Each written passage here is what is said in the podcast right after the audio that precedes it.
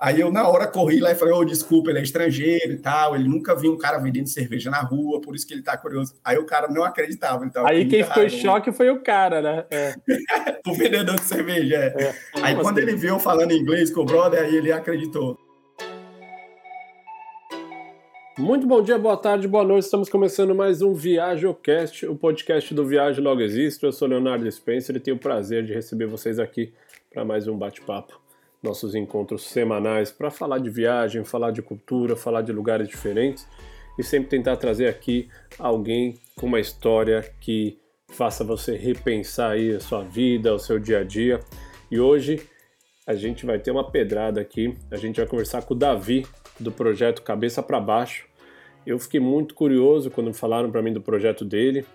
Ele não só viajou para mais de 50 países, escreveu três livros, cara, cruzou a África de ônibus, pedalou não sei quantos mil quilômetros aí pelo mundo. É, mas o Davi, ele tem uma brincadeira que ele dançava um morto muito louco, aquela música para para pa pa pa pa em vários lugares do mundo e virou um hit até. E o, o, o compositor da música, lá, o DJ que fez a música, entrou em contato com ele. Então, assim, ficou uma marca registrada. É muito legal os vídeos que tem dele dançando com várias pessoas lá. Tem tribo Maasai, tem gente no Nepal, sei lá onde. Então, assim, Davi é um cara muito alto astral e o bate-papo de hoje foi muito legal. Então, se você gosta de viagem, você gosta de abrir a cabeça, de pensar formas diferentes, eu tenho certeza que o Davi vai mexer com a sua cachola aí. Então, se ajeita na poltrona, porque o bate-papo de hoje é muito legal. Mas antes eu queria dizer que esse episódio é um oferecimento do Desenite.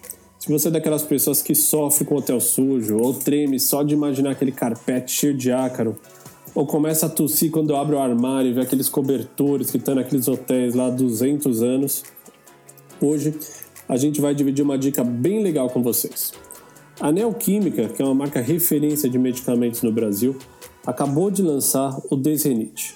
E para mim, uma coisa que eu adorei é que ele é um antialérgico que age por 24 horas, mas o mais legal é que ele não te dá sono. Então, se você está com viagem marcada, está pensando em cair na estrada, procure na farmácia mais próxima de você o Desrenite. Vale a pena ter junto, né? Sempre a gente nunca sabe a hora que vai lidar com aquele com aquela crise de rinite, de tosse, de alergia. E se os sintomas persistirem, um médico deverá ser procurado Davi, primeiro eu queria te agradecer por, tá, por ter aceitado o meu convite e parar seu tempo aí, deixar a praia de lado aí, que eu sei que você está na praia, para a gente é. bater um papo. Tudo bem com você? Opa, tudo bem. Nossa, o prazer foi meu, Léo. É, quando eu vi teu convite, eu falei, não, vai ser incrível trocar uma ideia com o Léo. Como eu te falei, vocês me inspiraram a, a fazer meu último grande mochilão. Eu eu tive na. Acho que foi a primeira palestra que vocês deram em São Paulo. Vocês tinham acabado de voltar em 2017, né? E é inspirou a, a fazer minha última grande viagem. Foi a partir daí que eu comecei a trabalhar com mídias sociais. E aí eu também eu, eu li um livro de vocês, o da África. E aí eu falei, pô, que da hora. Quem sabe se eu viajar por lá também eu posso escrever meu livro. Hoje eu tenho três livros publicados. Então, ter recebido esse convite aqui foi o maior prazer. Porra, eu fiquei feliz, porque eu tava até comentando com você, né? Eu. No começo desse, dessas lives, né, desses podcasts, eu, eu fazia uma pesquisa, eu ia atrás, eu tentava entender mais a vida do cara, da pessoa, tentava trazer uns pontos meio fora da caixa. E ultimamente eu tenho tentado vir mais de peito aberto e trocar ideia. Mas era o teu caso, eu fui bater o olho. Porra, eu sabia um pouco da história, sabia do... Passou uma moto aí. Foi isso aí. Foi aí ou foi aqui? É, foi aqui, na rua. Quando quiser, mete o mute aí, tem um microfoninho, aí é fácil já, a gente já... Ah, boa. Eu, eu faço isso com a Bela aqui, minha mulher, a minha, a minha filha começa a chorar, eu, eu meto já a pausa aqui nela, na, o mute. E ela tá gritando tá, então... aqui. eu vou, sempre que eu não estiver falando, eu vou pausar, então. Fica à vontade. Eu vou mutar. Não tem problema. Beleza. É. E, e aí, o seu eu falei, né? Eu fui atrás ali, rodei o screw, quando eu cliquei num post só, era um post falar, pô, fui na palestra da, do Viagem Logo Existo e depois fui fazer meu mochilão. Falei, caraca, meu, acho que é um sinal isso aqui. eu nem acredito nisso. É... Isso aí foi coincidência, viu? Porque sei lá quantos posts eu tenho no Instagram, 300, 400, e você clicou justo no que eu menciono isso, né? Cara, curioso. no primeiro, no primeiro, cara, foi muito curioso mesmo. E eu falei, pô, que legal. Você tem 506 posts, eu tô olhando aqui no, no Instagram. Olha aí. Cara, como começa a tua. Você tem aqui, né, pô, 90 mil seguidores no Instagram, uma plataforma crescendo, livros, pô, já pedalou por um monte de lugar, já cruzou a África de ônibus, o que não te falta é história, o que não falta é, é, é... enfim, um monte de coisa interessante que a gente pode falar aqui. Mas qual a tua história? Onde você vem? Como começa? Teus pais já viajavam ou não? Como é que é isso? É, então, vamos lá. Eu sou de Fortaleza, no Ceará. Então, eu nasci e cresci em Fortaleza, na capital do Ceará. E meus pais não viajavam muito. Eu, na infância e na adolescência, não, nunca tinha viajado para o exterior. Então eu tinha essa curiosidade, eu sempre gostei de geografia, eu tinha um atlas, quando eu era pequeno eu tentei decorar a capital de todos os países do mundo. Aí também eu, fiz eu isso. Cheguei... Também fez, mas eu não consegui. Não, mas eu consegui umas 60 e pouco, 70, mas eu com 8 anos já ficava feliz, né, pô? É, pronto, eu fui, eu fui parecido então. Então eu tinha sempre essa curiosidade, mas nunca tinha tido a oportunidade. Aí na vida adulta eu fui fazer faculdade em Campinas, eu sou formado em engenharia de computação pela Unicamp. E na ocasião eu consegui um intercâmbio e fui morar seis meses em Buenos Aires.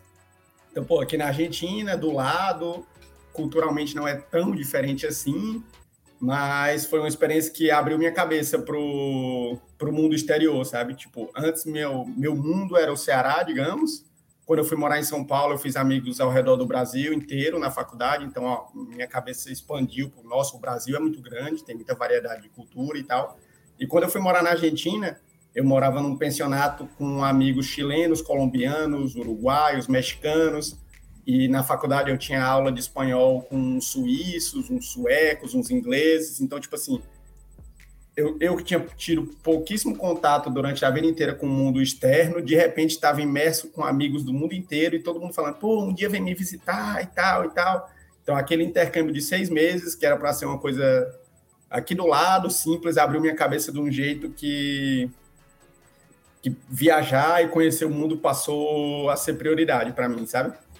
E aí, depois disso, é, eu voltei para o Brasil, voltei para Campinas, e dois amigos meus tinham acabado de voltar de intercâmbio também. Um de outro lugar na Argentina e o outro da Espanha, e a gente estava conversando numa mesa de bar. E a gente falou: pô, cara, muito legal, intercâmbio, o mundo inteiro, vamos fazer uma viagem ao redor do mundo? Vamos, vamos, combinado. Mas quando? Não, daqui uns dois anos. A gente junta dinheiro, a gente se demite e vai. Combinado. Mas sabe como essas conversas de mesa de bar, que às vezes tá, a galera tá meio ali animada e fala meio da boca para fora, né? E, e sempre tem um nós... que leva a sério e dois que não levam, tá ligado? Pronto, exatamente, foi o que aconteceu com a gente. Eu levei muito a sério e eu acho que eles dois não tanto. E conforme os anos foram passando, eu ia sondando eles e não, não sei e tal. E aí acabou que por motivos pessoais, os dois acabaram desistindo da ideia. E eu tava com grana economizada, com um sonho na cabeça e sem ter ninguém para ir comigo, entendeu? E eu era um cara que não fazia nada sozinho na minha vida. Tipo assim, eu nunca tinha ido pro shopping sozinho, não fazia nada. Eu sempre estava com um grupo de amigos, ou pelo menos um. Eu sempre ia acompanhado. Então, para mim, fazer uma viagem longa sozinho parecia um absurdo. E uma viagem ao redor do mundo, eu tinha pouca experiência com viagem. Eu falei, cara, talvez seja muito ousado, mas tava ali, tá entendendo? Eu tava com a grana, é, eu já tinha avisado no emprego que eu ia sair. Então, eu falei, cara, eu vou tentar fazer. Aí eu adaptei o plano eu escolhi só uma região do mundo. Então eu tinha um mapa mundi, na época eu coloquei um mapa mundi na parede do, do meu quarto. Inclusive, isso é uma dica que eu dou para quem quer fazer longas viagens. Parece um detalhe, mas só de todo dia você voltar do trabalho e ficar olhando para aquele mapa, vai, vai alimentando a ideia e vai surgindo novas ideias. Eu ficava olhando assim para uma região aleatória, tipo, ah, Oriente Médio, nossa, o que é que tem aqui? Ou no meio da África, ou no, na Ásia, lugares que a gente não escuta muito falar, só de olhar todo dia para aquilo me, me dava ideia, sabe? E aí, não sei bem porquê, meio que aleatoriamente, eu escolhi que eu ia para o Sudeste Asiático.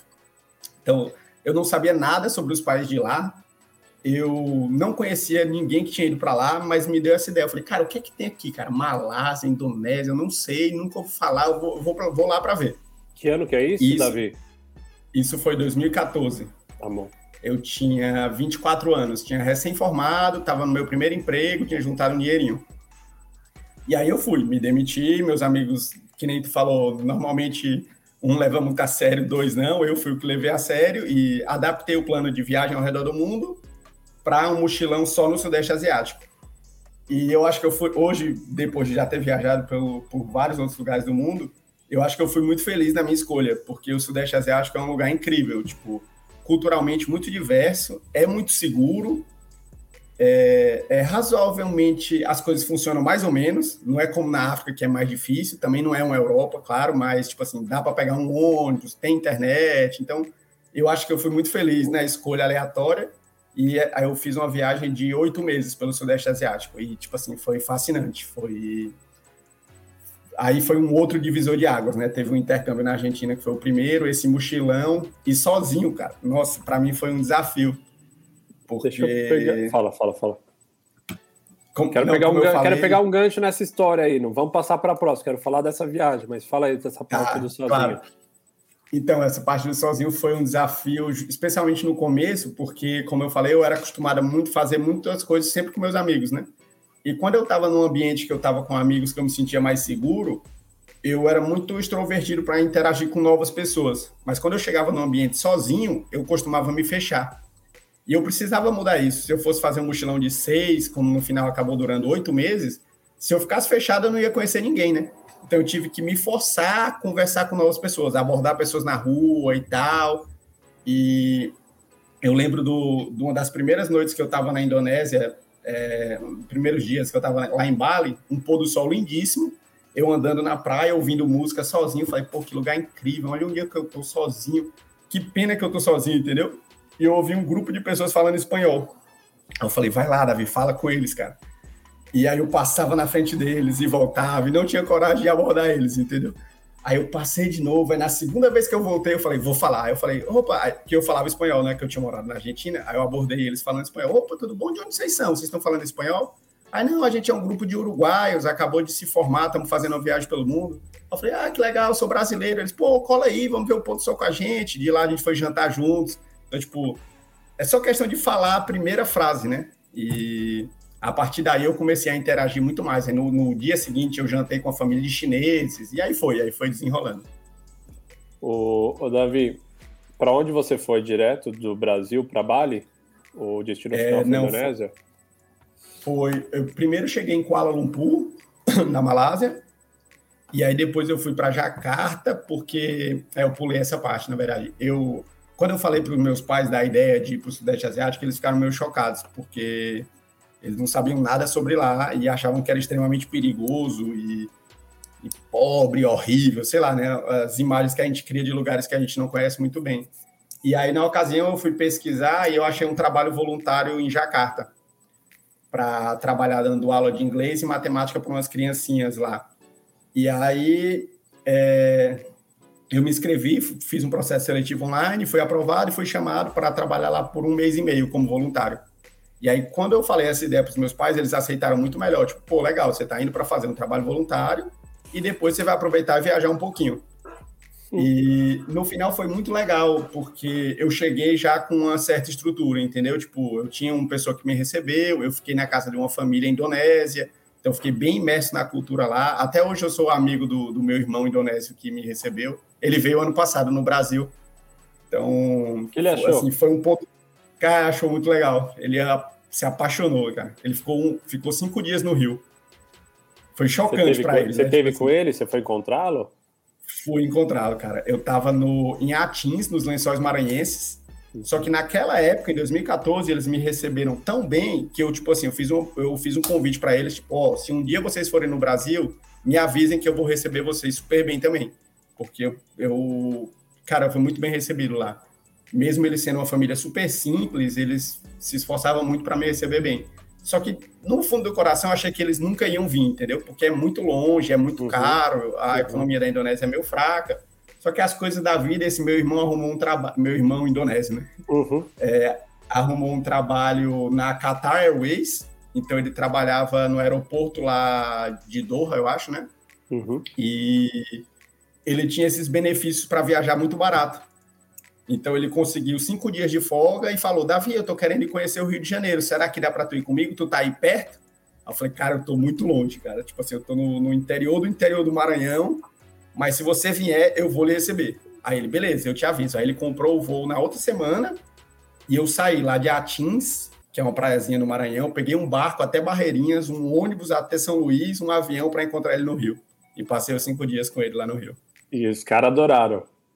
Nossa, adorou demais. Foi. Tipo assim, ele, o, o, o que ele conhecia do mundo era a Indonésia, acho que ele foi uma vez de férias para Malásia e o Catar. E o Brasil é outra coisa, né? Eu lembro uma cena que foi curiosa lá no Rio, que ele ficou chocado que as pessoas vendem cerveja na rua.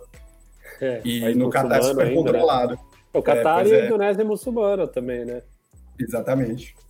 E aí ele foi tirar uma foto de um, de um ambulante que estava é. vendendo cerveja. E o cara ficou indignado, achando que ele estava, tipo, tirando foto para denunciar ele. Talvez ele não tenha alvará, sei lá. E foi reclamar com ele em português. Ô, irmão, por que você está tirando foto aí minha, do meu carrinho aqui? Eu estou trabalhando, eu trabalho honesto, você vai me denunciar, não sei o quê. E ele não fala português, ele ficou em choque. Aí eu, na hora, corri lá e falei, ô, oh, desculpa, ele é estrangeiro e tal, ele nunca viu um cara vendendo cerveja na rua, por isso que ele tá curioso. Aí o cara não acreditava. Então, Aí quem ficou em choque foi o cara, né? É. o vendedor de cerveja, é. é. Aí quando assim? ele viu falando inglês com o brother, aí ele acreditou e deixou pra lá. Caraca, história doida, né? Eu pensei que você ia me contar que ele foi no Cristo, adorou. Não, ele tirou a foto do vendedor de cerveja e quase arranjou uma treta. Mas ele foi no Cristo também, adorou.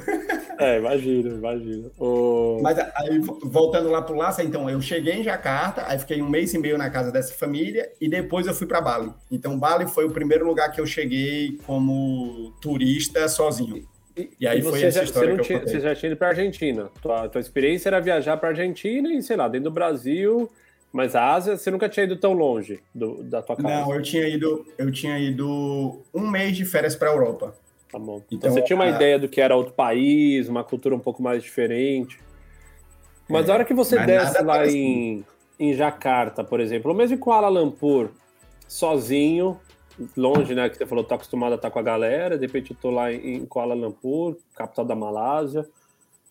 Como que, que, você, que, que você lembra assim do dia que você chegou no aeroporto, você saindo, você olhando, tipo, deu alguma, tipo, o que, que eu tô fazendo aqui? Ou caraca, agora, agora eu vou ter que me virar. Tipo, que, que, que sentimento que tava mais aflorado? Cara, deu, deu um. Eu tava desorientado, primeiro porque eu peguei muitos voos para chegar lá. Eu, eu saí de Fortaleza, aí fui para São Paulo. Aí eu consegui um voo razoavelmente barato de São Paulo para Coreia do Sul, conexão em Londres. Então foi Fortaleza, São Paulo, São Paulo, Londres, Londres, Seul, na Coreia do Sul. Aí de Seul eu comprei um outro para para Kuala Lumpur, conexão em Xangai. Então fui Coreia do Sul, Xangai na China, Xangai, Kuala Lumpur na Malásia. Quatro dias para chegar. Foi uns três dias e pouco, dormindo só em avião, acordando, o dia virou noite, né? Que na Ásia, é, é, acho que Kuala Lumpur é 11 horas de diferença, então eu estava completamente desorientado. E eu cheguei lá desse jeito. A primeira coisa que eu, que eu lembro que aconteceu foi quando eu fui pegar um táxi, lá a mão é o contrário. Então eu, eu tava tão desorientado que eu entrei e sentei no banco do motorista. eu achei que era o passageiro, entendeu? E o motorista ficou falando lá em, em malaio comigo. Eu falei, nossa, cara, desculpa, que é o contrário, né? Aí mudei pro outro lado. E nessa ocasião que eu cheguei em Kuala Lumpur, eu fiquei só alguns dias lá antes de ir para Jakarta. Eu tinha combinado com a menina de ficar na casa dela pelo Couchsurfing, né? Uhum. E eu tinha avisado para ela que eu ia chegar mais ou menos meia-noite. Só que o voo atrasou, eu demorei para pegar o táxi. Eu sei que eu, eu só fui entrar no táxi uma da manhã. E eu não tinha internet para avisar ela que eu ia chegar um pouco atrasado. E ela não tinha me passado o endereço exato. Ela só falou assim: cara, chega nesse restaurante na esquina que eu vou te encontrar e eu te levo lá para casa onde você vai ficar hospedado. Eu falei, beleza. De repente, o taxista me deixa num. Não era nem um restaurante, era tipo uma lanchonetezinha de esquina, em Kuala Lumpur, uma e meia da manhã. Eu com minhas mochilas. Eu falei, calma, Davi, calma. Tudo escuro, né? Mas a lanchonete estava aberta ainda de madrugada. Eu falei, é só encontrar ela aqui. Aí eu cheguei, tinha um casal numa mesa e dois caras em outra mesa. Então não tinha nenhuma menina sozinha esperando. Eu falei, cara, ela não tá aqui. Eu acho que ela esperou, eu não apareci e ela foi embora. Uhum. E agora? E eu morrendo de medo, tipo, isso é uma coisa que pra gente brasileiro é complicado, né? A gente tem uma tendência a achar que todo lugar é perigoso. Eu que tinha crescido em Fortaleza, que é um lugar, infelizmente, perigoso. São Paulo também, dependendo da região, não é dos lugares mais seguros. Então, a, eu, meu maior preocupação era ser roubado ali na rua em Kuala Lumpur. Uma e meia da manhã, desconhecido. Hoje, olhando para trás, eu sei que meu risco era quase zero. Não, não existe bandidagem é. assim em Kuala Lumpur. Então eu estava com muito medo. Aí eu sentei numa mesa, o garçom veio falar comigo. Eu também não era muito fluente em inglês ainda na época. Aí eu respirei fundo, falei, cara, eu acabei de chegar, eu preciso encontrar uma amiga, eu tô sem internet, será que eu posso usar o telefone aí? Eu pago, sei lá. O cara, não, pô, tranquilo, tá, os caras são tranquilão, né? Chega aí, aí me levou lá para dentro, na cozinha do restaurante, eu usei o telefone fixo do, da lanchonete para ligar para ela. Aí ela, não, Davi, eu te esperei mesmo uma hora, tu não chegou, eu voltei para casa, mas esperei que eu tô chegando. Porque ela morava, tipo assim, 30 metros do, da lanchonete. Porra, do lado. Aí ela chegou, aí eu, opa, muito obrigado, prazer e tal. Aí voltamos, aí chegamos lá, no, ela morava, tipo, numa kitnetzinha que ela dividia com um cara da Indonésia. Então tinha duas camas de solteira, ela, não, você, seu lugar é aqui e tal, dorme aí. Eu falei, nossa, muito obrigado, tô tão cansado que eu desmaiei, né? No outro dia, quando eu acordei, eu olhei pro lado, ela tava dormindo no chão, cara, no tapete. Então ela me deu a cama dela de para o hóspede estrangeiro, enquanto ela dormia no chão. Eu falei, ô, o que, que você está fazendo? Ela, não, você está aí de boa, eu estou aqui no chão. Eu falei, não, que é isso? Na Foda, segunda né? noite, eu me ofereci a dormir no chão, tipo, só tinha duas camas. Ela era filipina, inclusive, ela era filipina e o cara era indonésio, eles moravam em Kuala Lumpur para trabalhar. Aí eu fiquei dormindo no chão nas outras noites e ela voltou a dormir na cama dela e o cara na, na cama dele. Mas essa foi minha primeira noite, tipo assim, e aí tu perguntou do sentimento, o sentimento que deu foi tipo, cara, o que, é que eu tô fazendo aqui? Onde é que eu tô? É perigoso, tô sozinho. Mas eu ficava tentando me manter calmo e tentar resolver, sabe? Pô, telefone. Eu não sabia se tinha telefone, eu não sabia nada sobre a Malásia, não sabia nem que era a direção ao contrário, entendeu? Mas da hora essa história, né? Do primeiro dia, de você ter chegado na lanchonete, o cara te levou lá dentro, a mulher veio, tipo. Viagem mesmo, é. né? E, e, no final dá tudo certo, né? E foi um lugar bom para ter chegado também. A Malásia, você já foi lá, né? É um lugar super desenvolvido. Kuala Lumpur é uma cidade. Fui lá com o carro do Brasil já. Ah, é, né? No, depois da África vocês foram para a Ásia, né? É. E, e, passaram por lá. Foi meu ponto final. Então foi um bom lugar. Ah, foi o ponto final. Ó, oh, o cara da moto voltou para casa dele agora. foi mesmo. Passou, passou agora ele voltou. Foi ponto final, porque eu fui até Singapura, mas eu fui só até a fronteira que eu precisava uhum. carimbar um documento e voltei. Deixei o carro em. Tinha um brasileiro, Pedro, que morava em Kuala Lumpur. Eu conheci uhum. ele pelo Instagram, pelo Facebook. E aí ele tinha uma garagem, a gente deixou, alugou a garagem dele lá e deixou o carro parado. Aí eu fui para os outros países de avião, mas deixei o carro na, na Malásia. Foi de lá que eu mandei para o Brasil também. É bem suave, ah, é bem sai... sussa, né? É, não, lá é, pô, é demais, assim, né? Ah, então foi de Kuala Lumpur que vocês mandaram o carro de volta para o Brasil, então. Foi, ah. foi. A, a, burocracia lá é boa. Eu mandei para o Uruguai, uhum. que o Uruguai também é mais fácil a burocracia. Eu não mandei para o Brasil, porque o Brasil é muito penoso para desembaraçar na parte de porto. O, o, o Davi, e quando você foi para a Ásia, nessa viagem, você já tinha mais ou menos na tua cabeça o planejamento? Que acho que muita gente fica questionando isso, assim com que nível de planejamento eu tenho que sair do Brasil para uma viagem dessa? Tipo, meio que você falou, vou para Bali, de Bali eu vou para outro lugar. Você tinha grana para toda a viagem, você tinha juntado do trampo, você levou muita coisa, tipo, com... É, porque quando a gente começa a conversar, por que, eu tô perguntando isso? Quando a gente começa a conversar de viagem, para você que já viajou bastante, viajei bastante, tem muita coisa que é meio automático. Mas uhum. pra pessoa que tá escutando às vezes, ela fala, pô, mas calma aí, calma aí, calma aí. Você levou o dinheiro todo no bolso, você abriu uma é, conta. Então, assim, fica essas dúvidas mais estruturais. E também, você planejou tudo? De Bali você sabia para onde você ia? Como é que era uhum. você em 2014 com isso? É, então, eu tinha bem menos experiência que agora, né? Eu tinha feito uma viagem um mês na Europa, que é outra coisa, né? De férias e tal. Então, é, eu tinha dinheiro para toda a viagem, eu tinha estimado seis meses de viagem. Então, esse voo que eu comprei para a Coreia do Sul foi de ida e volta. Então, é, qual era meu plano? Eu tinha ido e volta Brasil, São Paulo, Coreia do Sul, conexão em Londres. Então eu ia ter, só que eu comprei só ida para Kuala Lumpur. Então meu plano era viajar no Sudeste Asiático seis meses, voltar para a Coreia do Sul e depois voltar para o Brasil. E aí o planejamento não, assim, em detalhes não estava fechado. Era um mês e meio trabalhando em Jakarta, capital da Indonésia, depois ir para Bali, que era um lugar famoso da Indonésia, e depois viajar por ali até o dinheiro acabar e voltar.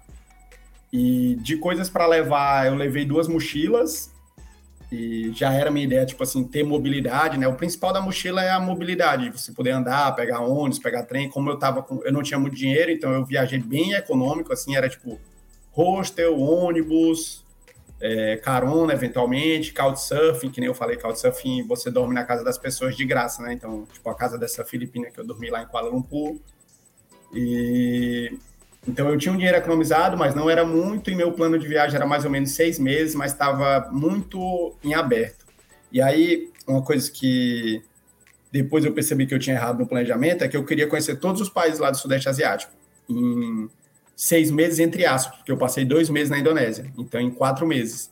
E era uma correria danada. Então eu saí da Indonésia, passei três dias em Singapura, aí passei 13 dias na Tailândia, aí sete dias no Camboja, oito dias no Laos. Aí eu cheguei no Vietnã, eu tava exausto, exausto. E meu plano era, tipo assim, 10 dias no Vietnã, 15 dias nas Filipinas, depois subir para Hong Kong e tal. Foi, cara, eu não, eu não aguento esse rojão. Isso foi um erro de planejamento, porque uma coisa é uma viagem de um mês de férias que você faz vários destinos em pouco tempo, né? Uma coisa é viajar por seis meses e. Alô, tá ouvindo, Léo? Tô te ouvindo? Perfeito. Ah, bom. É, uma coisa é viajar por seis meses manter esse ritmo acelerado. Não dá, não dá, assim, você não aguenta. Então, quando eu cheguei no Vietnã, eu falei, cara, eu não aguento, eu preciso desacelerar. E aí eu passei um mês no Vietnã. Foi aí que eu mudei o ritmo da viagem. Só que aí com isso estava acabando o tempo de eu chegar na Coreia do Sul para pegar minha passagem de volta. E aí eu mudei. Eu vi que eu estava eu tava conseguindo gastar menos dinheiro do que eu tinha planejado. Então, com o dinheiro que eu tinha, eu, eu estimei que eu conseguia viajar mais dois meses. Então eu adiei meu voo de volta dois meses depois. Aí passei mais um mês nas Filipinas, depois 15 dias em Taiwan e mais um mês na Coreia do Sul. E aí no final fiquei oito meses. É, considerando aquele começo, né, que você fez o voluntário e depois você ficou um tempão ainda pingando. Essa, você acha que essa é uma dica legal, assim, para a turma que está pensando em fazer uma volta ao mundo? É tentar. Tudo bem, quer conhecer o máximo de lugares possíveis? Eu acho que é válido, eu acho legal. Cara, uhum. quem sabe quantas oportunidades você vai ter na vida de ir para aquela região. Eu mesmo, de alguma forma, não sei se é um arrependimento, mas eu me cobro, falo, putz, eu morei na Austrália, por exemplo, em 2005, 2006. Eu fui só para Fiji, para as Ilhas Fiji, ali pertinho. Era o voo mais uhum. barato que tinha da Gold Coast. E também fiz algumas viagens dentro da, da, da Austrália, mas hoje eu olho e falo, puxa, Talvez valha a pena eu ter feito uns shifts a mais no Lava Rápido, no restaurante, juntado uma graninha, tivesse ido para o centro da Austrália, que eu não fui, ou tivesse feito mais uma ilha ali da, do Oceano Pacífico, porque eu fui para Indonésia, fui para Tailândia, mas assim, para surfar. Mas eu falo, cara, é longe pra porra, que nem quando eu fiquei na Nova Zelândia lá um mês. Tipo, eu devia ter pegado um voo até Samoa, nem que eu ficasse cinco dias em Samoa e voltasse porque é longe, esse tipo de viagem não é fácil de você pôr de pé depois, principalmente morando no Brasil, né, cara? Uhum, Mas ao mesmo é. tempo, se você também mete 30 destinos em 40 dias, você esquece às vezes que tem tempo de deslocamento, de, de, de barco, de carro, de, de avião, de trem. E aí sobra muito pouco tempo útil mesmo, às vezes, para fazer os lugares, né? É verdade. Sei, é, eu, eu acho que é o trade-off, né? A pessoa tem que escolher conhecer mais lugares ou viver mais em cada lugar, né? Mas eu acho que isso depende. Né? É. Achar o equilíbrio, é. E especialmente dependendo da duração da viagem. Se for viagens mais curtas, eu acho que dá para manter acelerado. Mais longo não dá, realmente. É... Eu acho que fica muito cansativo. Chega numa, é, chega numa hora que acho que tem um pouco de estafa física, cara. Estafa de aeroporto, de correr. Porque a gente pensa no voo, fala assim, ah, um voo Bangkok, sei lá, Bangkok Camboja, é uma hora de voo. É, beleza, é pertinho. Mas o voo sai às 4h40 da manhã. Então você vai ter que levantar às 2 e pouco, pegar um táxi, chegar no aeroporto, pegar um avião, chegar lá, chega na não sei aonde, vai ter que pegar um ônibus, um trem, ou a pé, ou não sei o que. É, é 12 horas, às vezes é 8 horas de, de que você é. gasta nessa estrutura. Isso vai consumindo um pouco da estamina, né? Vai devagarzinho consumindo. Quando você faz isso 30, 40, 60, 2, 3 meses direto, fala, porra, é verdade. Eu tenho. Eu não sei porque eu sinto também esse cansaço. Às vezes no começo você tá empolgado, vai baixando um pouco a empolgação às vezes também, vai batendo cansaço. Então a dica é só assim: se você planejar um pouco, você consegue falar, beleza, aqui eu vou ficar 4, 5 dias, aqui eu vou ficar só dois, o outro eu vou ficar seis, aqui eu vou ficar três. Porque a coisa mais triste que eu tenho na minha cabeça é você chegar num lugar que você não sabe muito, descobrir que o lugar é muito mais legal que você imaginava, mas você só tem três dias, você fala, porra, vou ter que voltar é. aqui um dia, não vai dar, porque você vai mexer toda a viagem. Mas. É, a vida é assim, é né? Não tem, muito, não tem muito o que fazer, né? É uma coisa que eu acho que cansa muito também, que eu subestimava, é as tarefas simples. Tipo, achar onde dormir, onde comer, onde pega o ônibus. Quando você está na sua cidade, você já sabe onde comer, onde é o supermercado, onde você vai dormir, mas ter que pensar nisso todo dia e, e a cada destino novo ter que redescobrir tudo é, é coisa besta, mas cansa numa viagem mais longa também, né? Você volta dessa viagem para o Brasil do tipo tesão, vou voltar a trabalhar e a vida segue? Ou tipo, caraca, não vejo a hora já em pensar outra? Onde que, com que cabeça você volta para o Brasil dessa trip? É, eu voltei mais, tipo assim, pô, muito cansado, mas realizado. E na minha cabeça na época era assim: da hora, fiz, realizei meu sonho de fazer uma longa viagem. Agora a vida é trabalhar para sempre e é isso aí, valeu a pena. Então eu voltei, eu tinha, acho que eu não tinha nem mil reais na conta, tinha 800, sei lá, 700, que eu gastei literalmente tudo para ficar o máximo que dava nesses oito meses. Voltei até para casa da minha mãe temporariamente, enquanto eu fiquei procurando emprego. Então eu voltei para Fortaleza temporariamente, mas rapidamente eu consegui um emprego em São Paulo, capital. E aí eu mudei para São Paulo, capital. Que era uma coisa que eu achei que na minha vida eu nunca ia morar em São Paulo, capital, mas a oferta de emprego era legal, era uma coisa que eu gostava de fazer. Então eu cheguei em São Paulo e falei, pô, é isso. Passou, agora a vida é trabalhar para sempre. E, e, e aí, tipo, triste. É, foi, foi meio assim, eu fiquei me trabalhando essa aceitação, entendeu? Foi legal, mas é isso aí. E aí passou um ano, eu tava. O pior é que, tipo, eu gostava do trabalho, então isso ajudou a esse processo de transição. Acho que se eu tivesse voltado para um trabalho que eu não me identificava muito, acho que teria sido um baque maior, né? Tipo, re, se reinserir num lugar que já. Que área que você estava, Davi? Que área você é, trabalhava? Eu sou engenheiro de computação e eu fui trabalhar num, numa empresa que a gente desenvolvia jogos de celular.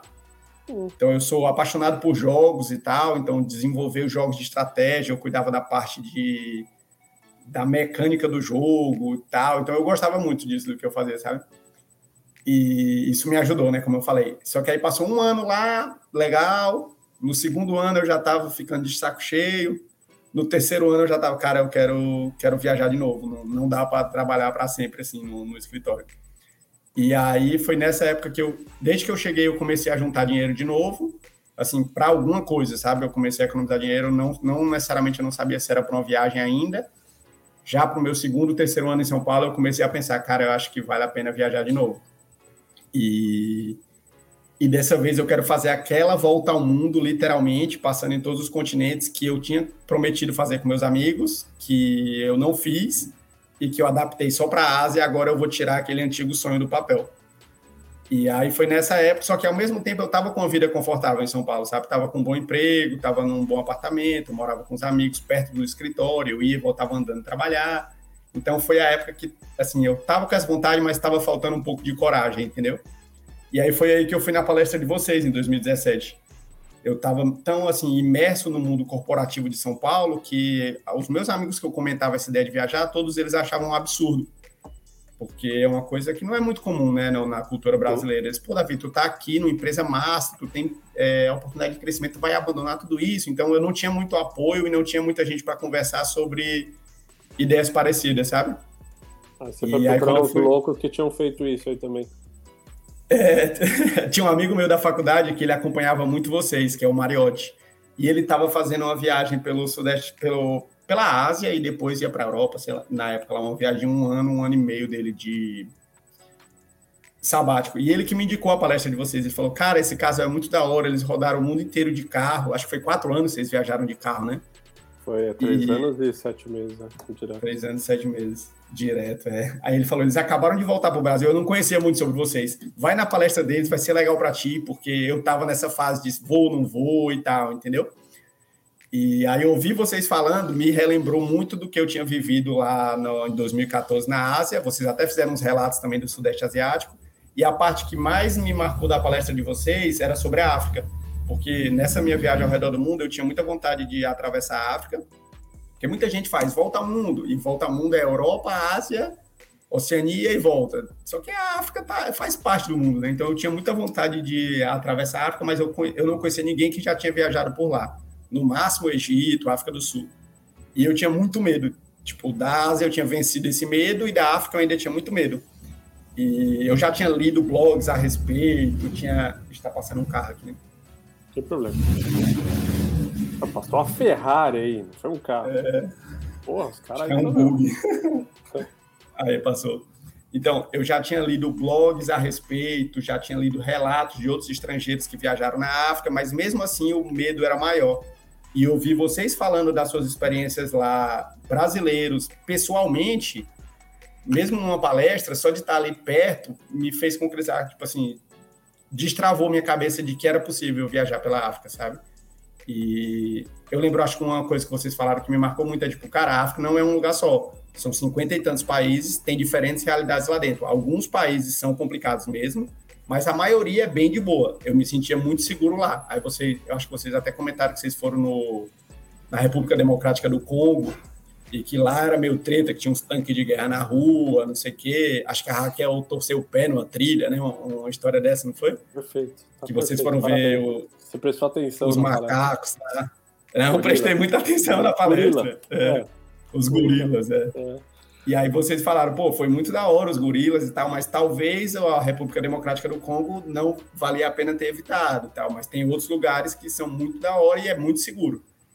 E aí me deu, a, a, assim, contribuiu para a coragem que, eu, que faltava para eu começar a minha viagem. E essa é uma dica que eu dou para muita gente também que pergunta sobre viagem longa, é comprar a primeira passagem. Na verdade, são duas dicas. Uma é ficar falando para as pessoas próximas que você vai fazer, porque quando você fala para fora, é, isso eu acho que cria uma pressão inconsciente em você mesmo que você vai fazer, né? É, então eu comecei eu a falar para todo mundo, cara, próximo. Tu também concorda, né? Não sei se eu ouvi isso de vocês, talvez, e agora eu, eu, reproduzo, pode ser também. Não sei, mas eu penso assim, tanto é que eu fico mal conservador em falar, porque eu sei que se eu começar a falar, eu, me, eu vou ter que fazer, porque eu não gosto de falar e não é. fazer. Então eu fico, não, calma, é. não conta pra ninguém ainda. Não, não, não fala nada ainda. O que mais? É, e a outra, assim, qual é a outra dica? Você fala outra? E a outra dica é comprar a primeira passagem às vezes o valor financeiro nem é tão grande assim, mas de ter a data marcada, você se cobra e você vai, entendeu? Então, Ainda mais hoje em dia que não nessa... dá para você mudar, que se você for mudar é 300 milhões para mudar, então você vai ter que ir naquele dia. Exatamente. E aí eu saí da, da palestra de vocês, foi acho que segundo semestre de 2017, passou uns meses eu comprei meu voo só de ida para a Rússia. Se você foi no Mercury, se foi perto da Avenida Paulista ali, acho que foi as únicas que a gente em São Paulo.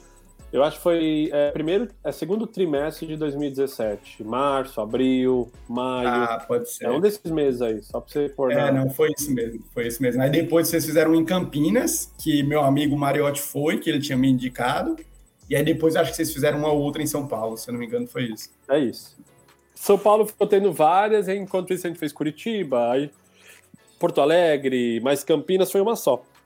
Em São uhum. Paulo, sempre que meio que davam, enchia uma turma lá interesse, a gente fazia palestra e tô até com saudade disso, assim, de. É, é da hora esses encontros, cara. É, você poder estar tá próximo e, e, e, Ah, eu acho as perguntas.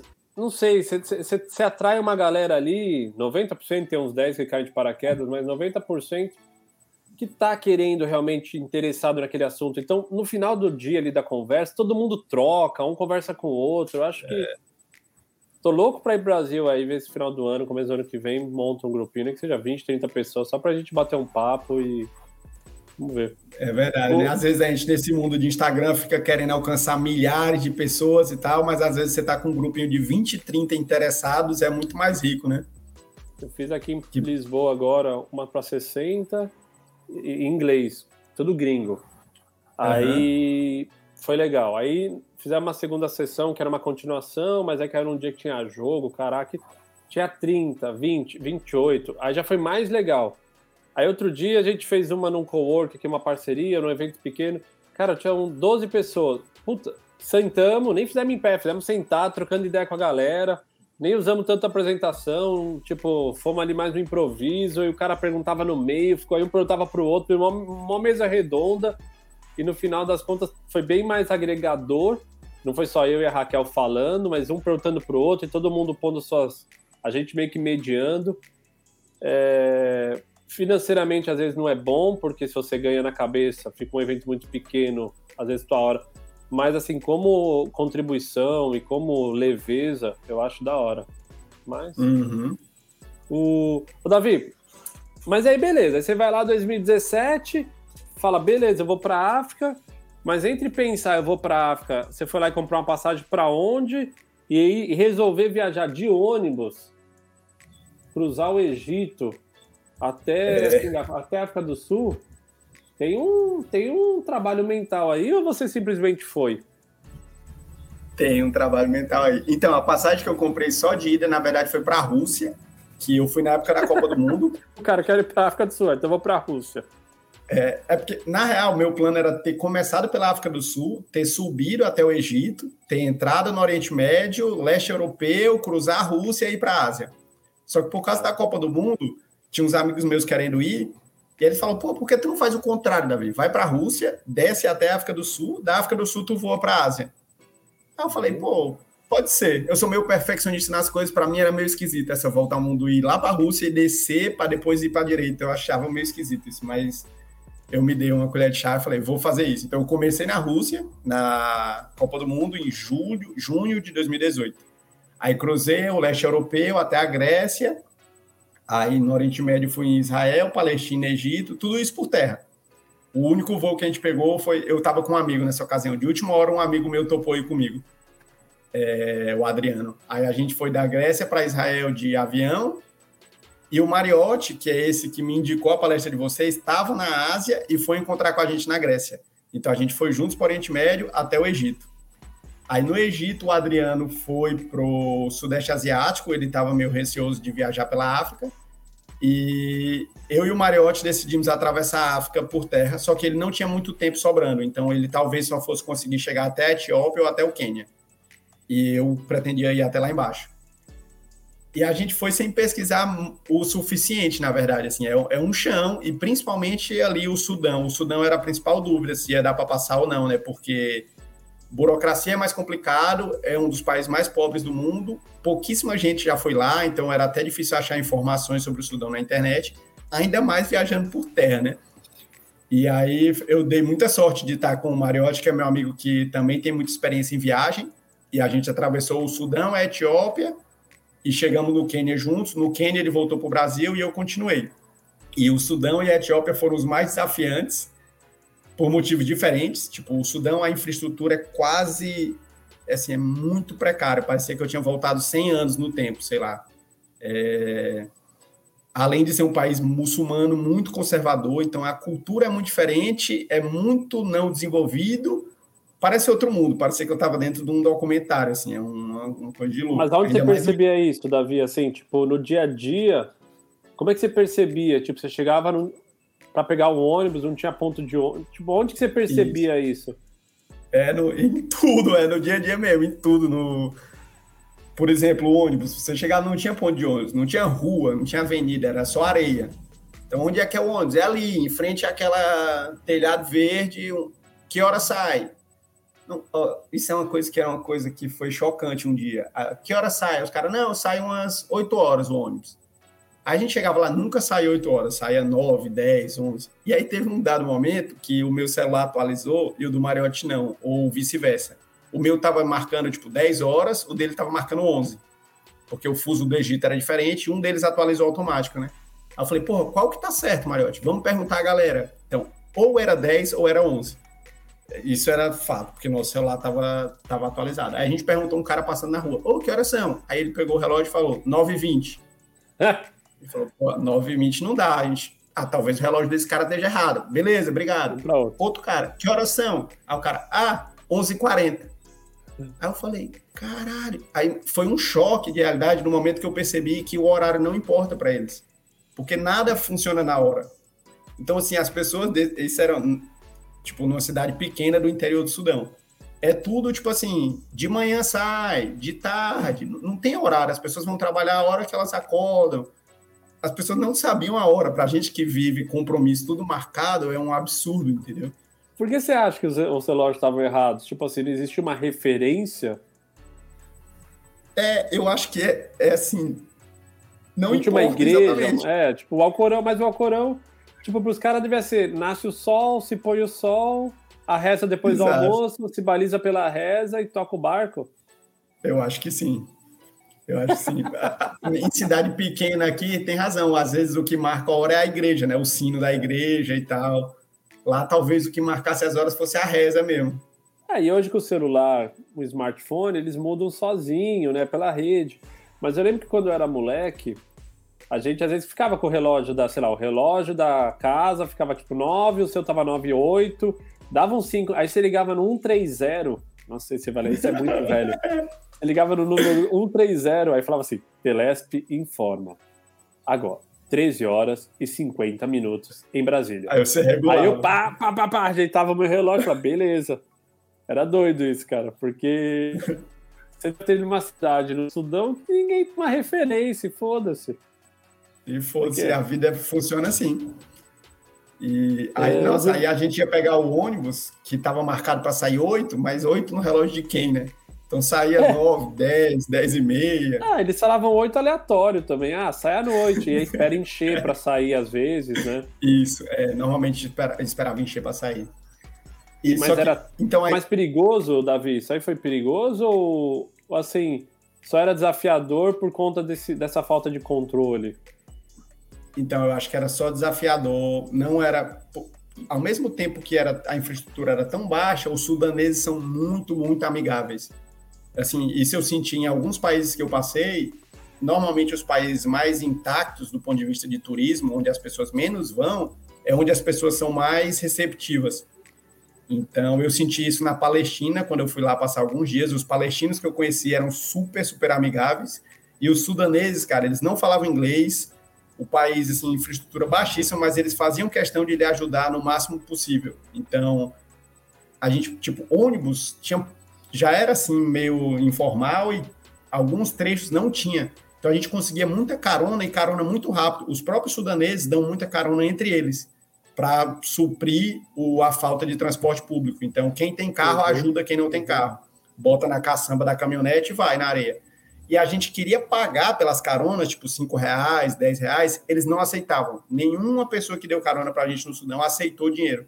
Isso para mim era chocante, porque a gente tinha acabado de sair do Egito que é um país extremamente turístico, que eles querem tirar dinheiro de você a todo custo. No Egito, o cara tira uma foto, ele lhe cobra 20 reais. É, parecia no Egito que eu estava, assim, a todo tempo tentando ser enganado e tendo que esquivar dos vários golpes e... e Foi assim que assim, era cansativo. Também, né? Cansa, é, assim, é exaustivo. Aí chega no Sudão, que eu estava com a mesma visão, era o contrário. A gente oferecia dinheiro, eles não aceitavam. E bem mais pobre que o Egito. Então foi, foi bem interessante nesse sentido, assim. Mas não, não senti perigo, só que a gente chegou lá numa época que estava tendo, foi 2000, começo de 2019, não, final de 2018. Tava tendo uma revolução lá, estavam tentando derrubar o ditador que já estava no poder há 30 anos, sei lá.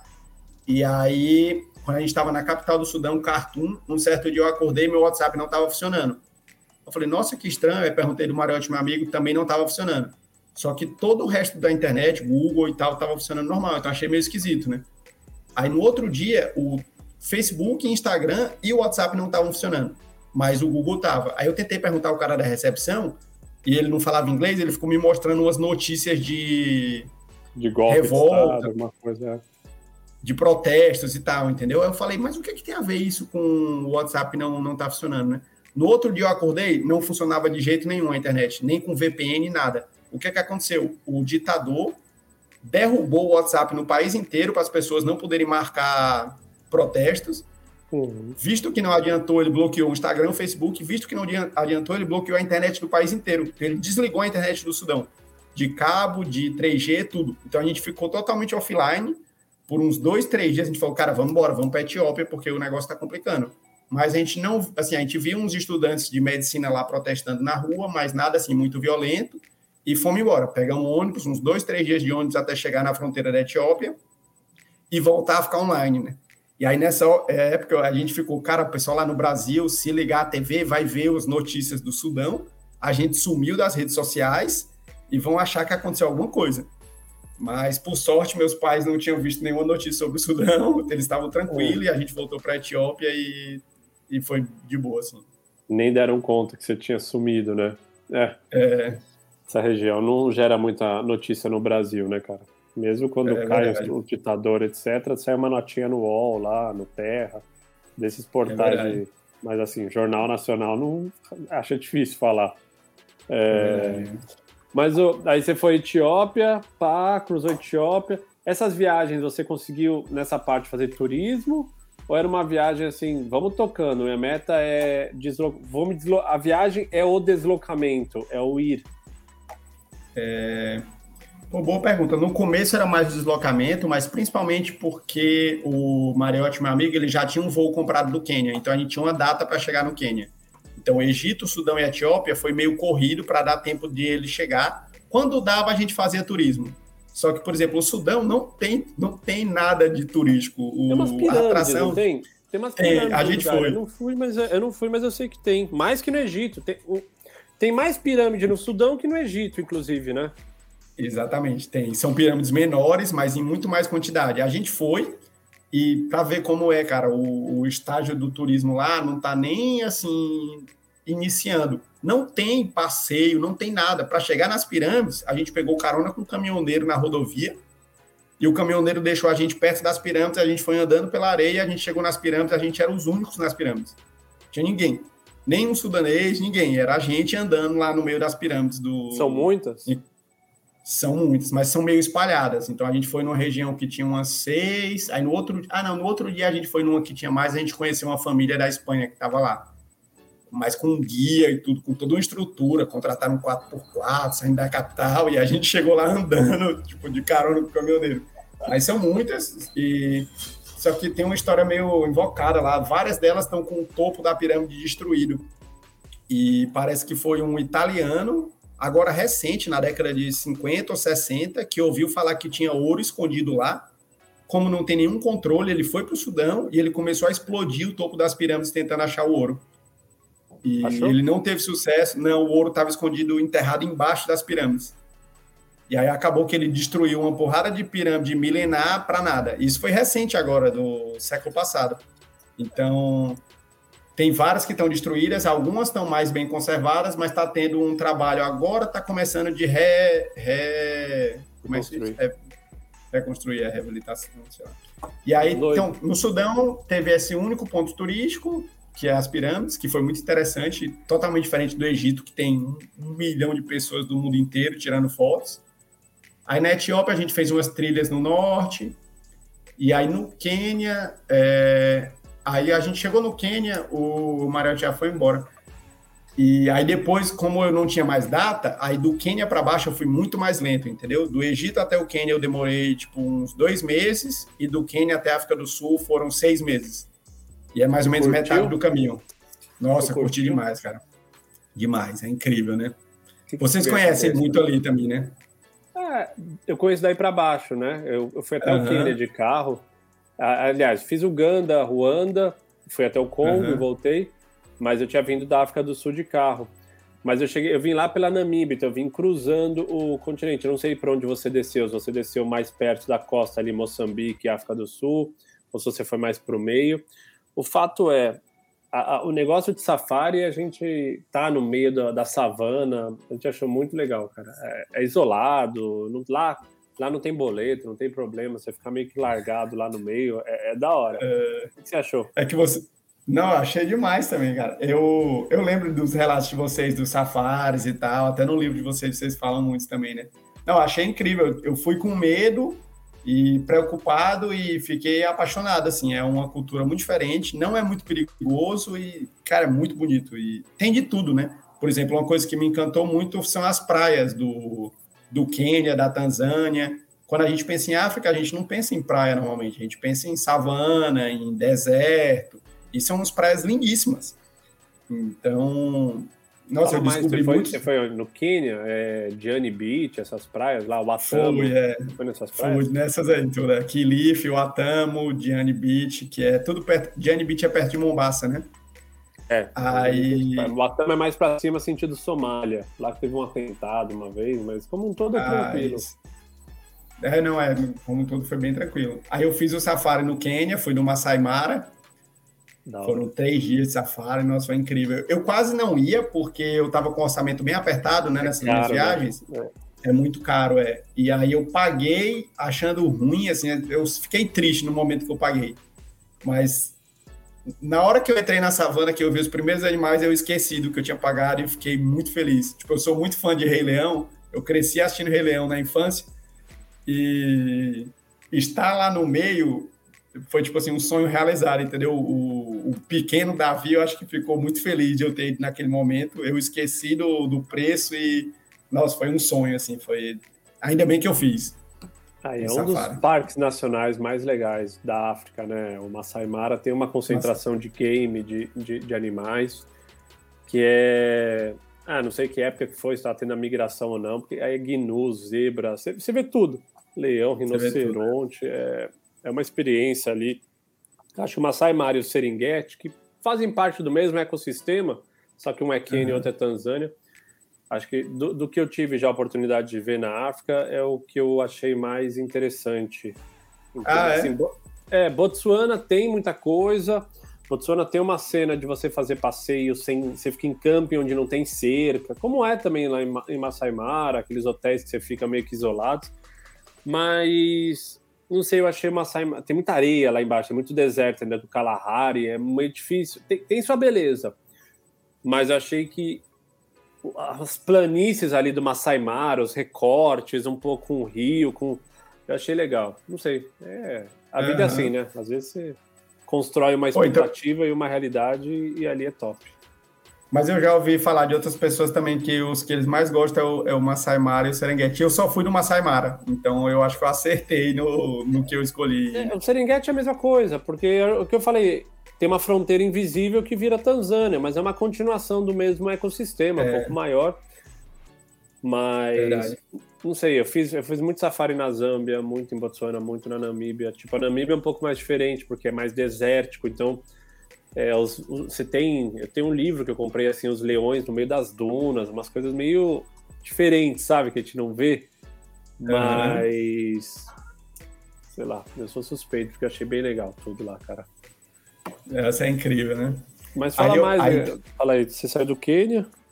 Aí eu fui para Tanzânia, aí na Tanzânia eu fui em Zanzibar, né? Que é uma ilha, essa eu acho que é um pouco mais conhecida para gente ao redor do mundo. É uma ilha paradisíaca, as praias incríveis também. E da Tanzânia eu fui cruzando para o meio. Meu objetivo era descer justamente pela costa de Moçambique. Eu estava muito ansioso para ir para Moçambique porque eles falam português e tal, como que ia ser.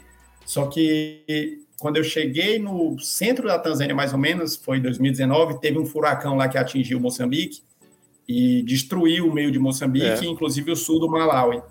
E aí eu fiquei meio receoso de passar lá, porque parece que destruiu as estradas e tal. Aí eu mudei meu plano de última hora e eu cruzei para o outro lado da África. Então eu, eu cruzei do Malawi para a Zâmbia, e da Zâmbia para Namíbia, e da Namíbia cheguei na África do Sul.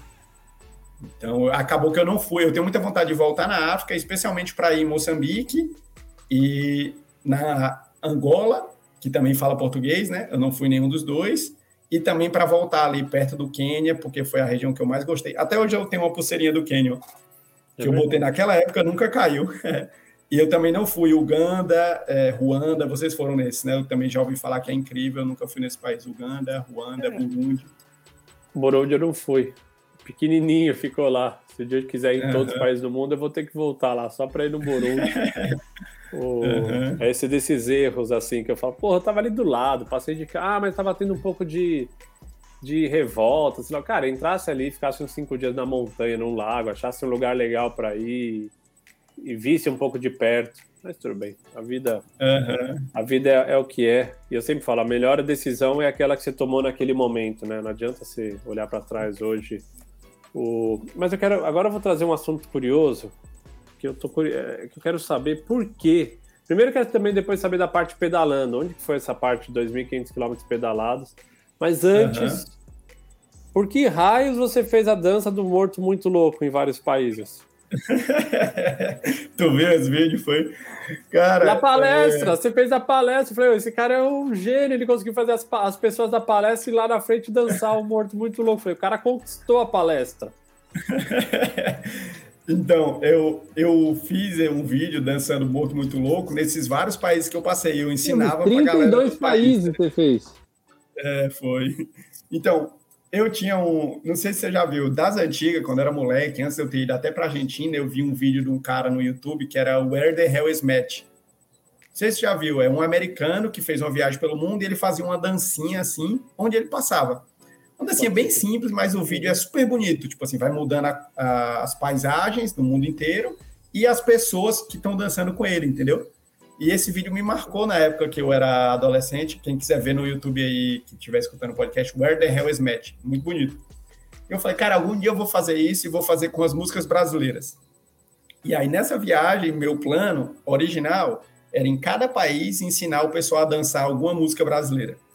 Então, Aí eu tinha algum dessas clássicas, assim, tipo é o Chan, Dança da Mãozinha, é, O Morto Muito Louco, essas dos anos 90 que todo mundo conhece, sabe? E eu, te, eu comecei a fazer esse, esse, projeto, digamos, lá na Bielorrússia. E aí eu tava lá na rua com meu amigo e a gente estava tentando abordar a galera na rua para ensinar a dançarem e a gente não sabia como, eu estava muito envergonhado, a gente fez um cartaz, como era? Free Brazilian Dance Lesson para a galera chegar, que a gente ia dar uma aula de dança. Só que eu não sou professor de dança, nada disso. Eu, era uma zoeira, assim, né?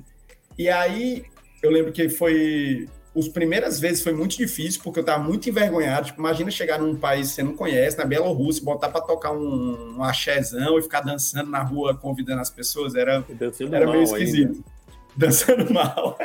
É, mas eu danço mal menos, viu? Mas... Tá bom. Eu sou péssimo. Eu, eu, eu ia apanhar se, eu, se o cara falar que lição que você vai me dar dançando igual um retardado. E bom. conforme foi passando os países, eu fui perdendo a vergonha e tal, foi ficando mais natural, entendeu? E uma coisa que eu percebi é que algumas coreografias são muito difíceis, especialmente para os europeus e tal, que era onde eu estava começando a fazer. Mas a do morto muito louco, todo mundo pegava muito fácil. Porque é uma é, dança muito simples. Até eu sei essa. É. Joga o ombro para eu... trás e vai, pra, vai mexendo o corpo assim, volta. Balançando né? o pescoço. É. Para, para, e... pa, pa, pa, pa. Essa é a melhor. É eu usaria essa também, se eu fosse ensinar. E aí era muito fácil explicar para a galera também. Eu falava, era a dança do zumbi. Eu, não, esse de zombie dance, vamos aprender. Aí a galera via que era fácil, ia se juntando e tal. E aí eu gravei alguns vídeos ensinando os europeus a dançar o morto muito louco. E aí, quando eu cheguei na África, é, foi muito mais fácil, porque já está na cultura africana dançar muito mais. Então, era só eu ligar a música na rua que vinha um monte de criança e tal. Então, no vídeo que eu gravei, dá para ver que, tipo assim, na Bielorrússia tem três pessoas, na Grécia tem duas, agora na. está passando na Agora, por exemplo, em Zanzibar, eu gravei ensinando Morto Muito Louco, tem umas 20 crianças porque era natural, assim. Então, e aí eu decidi abandonar todas as outras músicas, porque eram muito difíceis, e focar só no Morto Muito Louco. Então, no final da minha viagem, eu fiz um vídeo compilado, o Morto Muito Louco ao redor do mundo. Quatro minutos aqui, é. é. Exatamente. Aí tem todos os países que eu passei, as pessoas que eu conheci, e todas elas dançando o meu Morto Muito Louco. Mas aí foi ah, engraçado, cara, porque essa música virou, tipo assim, a minha música, entendeu? E não é que eu sou apaixonado por essa música, mas onde eu chegava, a galera botava pra tocar, tá ligado? Mar Morto. Olha, Budapeste. Ah, mas aí tem uma outra dança, você mistura com uma outra, não? Não, aí é, é um passinho no. que o, o, refrão é o mais conhecido, né? Esses outros passinhos é, é tá o refrão, não sabe essa parte que joga os braços pra frente, pra baixo, pro lado, é. pro outro. Olha, passando um camelo lá atrás. Nossa, é engraçado isso aqui. Vou olhar com calma depois. Boa. Parabéns. Parabéns. E aí, no final da viagem, eu, eu passei rapidamente na Nova Zelândia, porque meu voo foi Tailândia, Nova Zelândia, não, Indonésia. Eu voltei em Jacarta depois de cinco anos, revisitar lá as criancinhas que eu tinha dado aula e tal. E um voo foi para Nova Zelândia, passei poucos dias e da Nova Zelândia para Argentina. E aí, quando eu estava na Nova Zelândia, a galera que me seguia no Instagram me chamou para ir numa balada brasileira lá. Aí eu cheguei na Nova Zelândia, ah, chegou o cara, não sei o que, botei a música. E pá, botaram o Morto Muito Louco pra tocar na balada na Nova Zelândia. Aí eu cheguei no Brasil, aí eu vim pro casamento de uma grande amiga minha de infância em Fortaleza. Eu cheguei no casamento, aí chegou o cara, pá, tocou Morto Muito Louco no casamento. Onde eu ia botar um pra tocar essa música? Aí não tinha o que fazer, né? Aí eu dançava ah, com todo mundo e tal. Era, é divertido. Foi, foi é. legal. É, é divertido, mas virou um, virou um símbolo meio que inesperado, entendeu? É, não, inesperado não. Você saiu ensinando para todo mundo ao redor do mundo, fez vídeo, compartilhou sem querer, você montou, você montou essa persona, né? Não tem jeito. É, o, o, DJ que, que compôs a música, sei lá, que remixou, me adicionou depois, me mandou mensagem. DJ Malboro. É, o DJ, cara, Mal, o DJ Malboro é o Malboro? Esse é, cara acho que é, é gigante, cara. O DJ Malboro, porra, nos anos 90, o cara, porra, vários funks, é, Claudinho Bochecho, se não me engano, esse cara produziu um monte de gente. Isso. E, porra, imagina, gerou um monte de festa para ele depois, o cara voltou a, ganhar grana. Milhões de pessoas escutando Morto Muito Louco no, no Spotify. O... Então, ele veio falar comigo, cara. Nunca imaginava que o DJ Malboro ia falar comigo agradecendo pelo vídeo, mas foi ele, mandou mensagem. Onde você pedalou? Onde que entrou essa parte pedalando aqui, 2.500 quilômetros? É, eu fiz algumas viagens pedalando. A primeira foi naquela viagem que eu falei do Sudeste Asiático, 2014 ainda. Uhum. Meu plano no final da viagem era passar um mês na Coreia do Sul e um mês no Japão. Só que o Japão tem a questão do visto para brasileiros que é meio complicado, né? Então, uhum. eu tentei tirar na Coreia do Sul o visto para o Japão e não dá. A gente só consegue tirar o visto para o Japão no Brasil. No país de residência. Como você é residente no Brasil, é só no Brasil. Isso, verdade. Porque tinha uma amiga minha que tinha tirado na Coreia do Sul e eu achei que eu ia conseguir, mas na época ela era residente na Coreia do Sul. Ela era intercambista lá, então. E aí o que, que aconteceu? Como eu não sabia disso, eu tinha dois meses ainda de viagem sobrando e eu estava na Coreia do Sul, não ia poder ir no Japão e eu não sabia o que fazer nesse tempo. Aí lá, vou conhecer a Coreia do Sul bem, né? Só que eu já tava assim, depois de vários meses de saco cheio de fazer turismo, tipo, visitar templo, essas coisas meio repetitivas. Quantos templos eu tinha visto na Tailândia, no Camboja e tal. E aí eu fiquei sabendo que na Coreia do Sul tem toda uma estrutura de ciclovias muito boas. E eu gosto de pedalar, nunca tinha feito nenhuma viagem de bicicleta nem nada. Eu falei, cara, quer saber? Vou pedalar, vou atravessar a Coreia do Sul pedalando. São 620 quilômetros, se eu não me engano. E aí eu tava lá em Busan, que é a segunda maior cidade da Coreia do Sul, no extremo sudeste. Falei com o cara do hostel, ele falou, cara, realmente tem uma galera que faz isso, já passou aqui pelo hostel, o dono do hostel era um coreano hippie, gente boa, cabeludo, ficava fumando cigarro de palha todo dia. Aí ele falou, cara, dá, mas não é essa época. Essa época tá de chuva, não é a melhor época, então se eu fosse você, eu esperava. Eu falei, pô, não tenho tempo, eu vou embora daqui a, um, a umas semanas, eu vou tentar. E aí ele me ajudou a comprar uma bike, é, na Coreia do Sul, o Google Maps não funciona muito bem, então eu tive que instalar o Naver Maps, que o Naver é tipo o Google deles lá, só que ele é todo em coreano. Aí eu aprendi a ler o alfabeto coreano, tipo, pelo menos ler os fonemas, sabe? Tipo, eu não sei falar coreano, mas eu sei pelo menos ler as letras. E eu aprendi a pesquisar loja de bike, hotel, motel e restaurante. E sair pedalando. Só que, tipo, a Coreia do Sul a estrutura de ciclovias é incrível. Literalmente, eles têm ciclovias cruzando o país de norte a sul, leste a oeste, entre cidades. Então, a estrutura é muito boa, cara. Eu fui pedalando nas margens de um rio, passando por vários interiorzinhos da, da Coreia do Sul. Eu dormia normalmente em motel na beira da estrada e no outro dia seguia. E, e aí eu atravessei o país. Foi, foi muito desafiante. Eu, eu passei em várias cidades que as pessoas, ninguém falava inglês. Eu não falo nada de coreano às vezes para comer, para achar onde dormir era um desafio. Eu tirava foto dos cardápios e mandava para o dono do hostel e falava qual que eu peço. Aí ele pede a quarta de baixo para cima, que é, que é bom. Aí, era assim. E aí atravessei, e foi, foi incrível, foi 620 quilômetros, eu pedalei em oito dias, foi muito corrido, mas a estrutura Caraca. era muito boa. E, e eu fiquei com isso na cabeça, tipo, cara, viajar de bike é muito da hora, algum dia eu vou fazer isso de novo. Beleza, isso foi 2014. Aí, ano passado, umas amigas minhas da faculdade vieram em Fortaleza, eu estava aqui, surgiu a ideia, a gente saiu pedalando até o Maranhão. E aí a gente foi, a gente olhava aqui no Nordeste a maré alta e baixa varia muito, né? É diferente das praias do Sudeste, então tipo varia vários metros. A gente olhava o horário da maré baixa, porque ficava uma faixa de areia muito grande e uma areia mais ou menos dura. Então a gente foi pedalando pelo litoral do Ceará, do Piauí pela areia, até o Maranhão, 600 e tantos quilômetros. Caraca. Mas aí foi mais devagar, foi um mês. A gente parou em todas as, quase todas as praias do litoral oeste do Ceará, Barra Grande no Piauí e tal, chegou nos lençóis maranhenses. Aí eu, eu pirei, tipo assim, falei, cara, eu acho que eu quero viver pedalando, porque na minha viagem na África,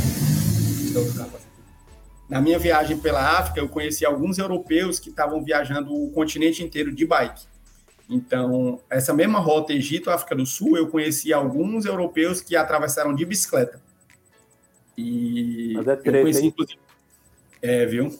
Tem Imagina, uma série no Netflix, tem uma série no Netflix, um documentário no Netflix chama acho que é Cape to Cape, alguma coisa assim. O cara vem do Cape Nord, que é lá no extremo norte da Noruega, e vai até Cape Town.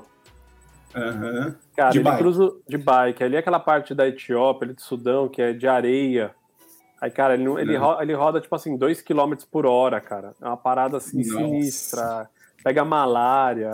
Ele fez em 100 o recorde, acho que era 100 dias, ele fez em 101 dias. Nossa. Nossa, tá, é muito rápido. É. ah, é? Vou ver, ó. Pegou malária Cape duas vezes. É, Cape to Cape, o North to North.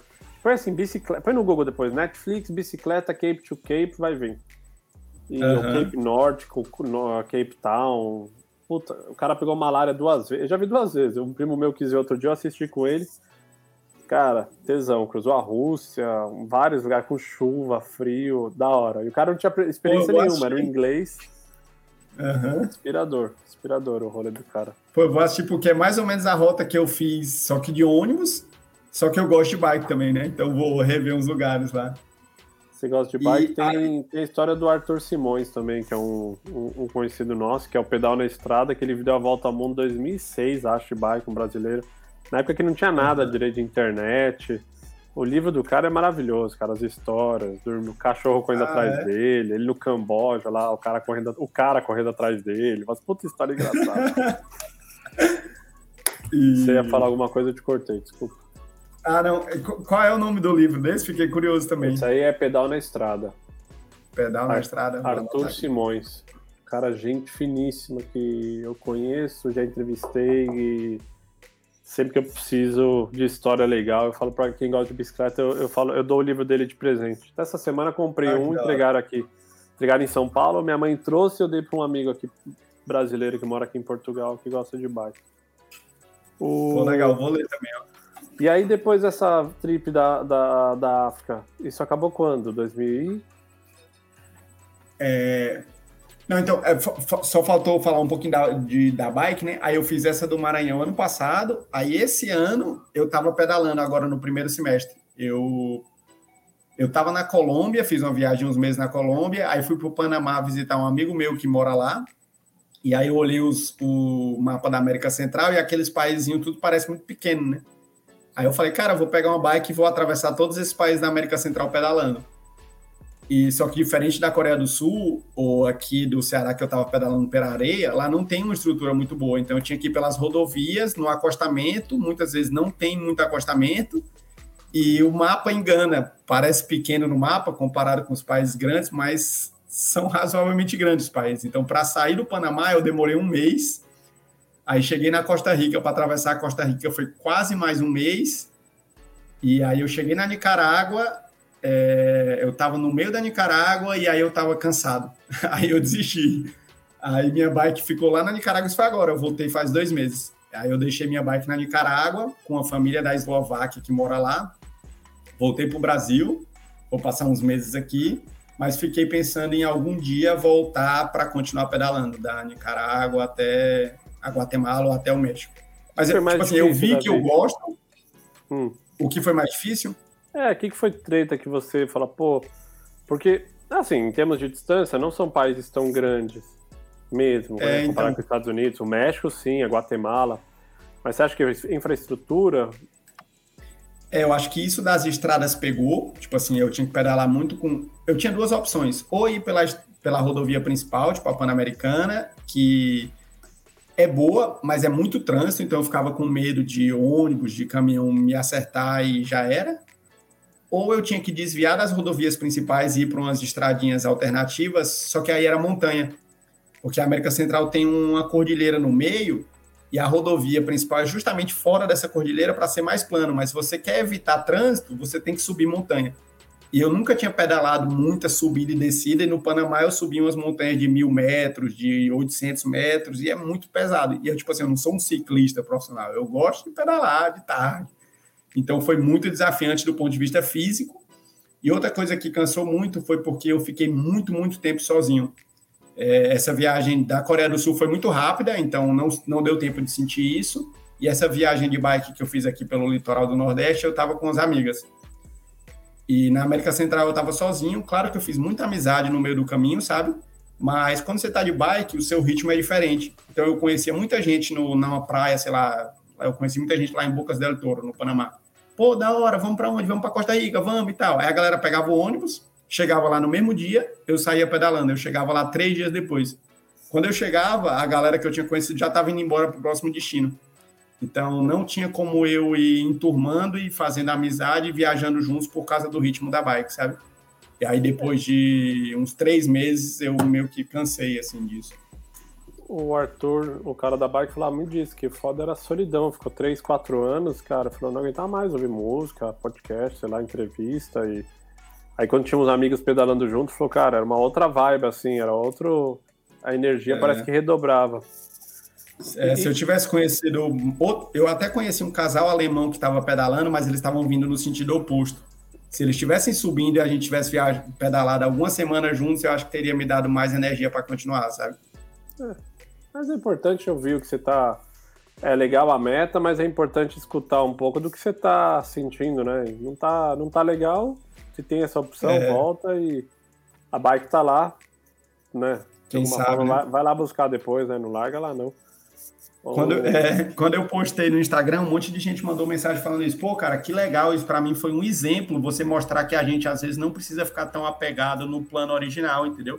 É. E se em algum momento parou de fazer sentido, tudo bem, adapta. E então, em alguns momentos lá, tá em Ometep, na, naquela ilha no meio do, do lago Nicarágua, sabe?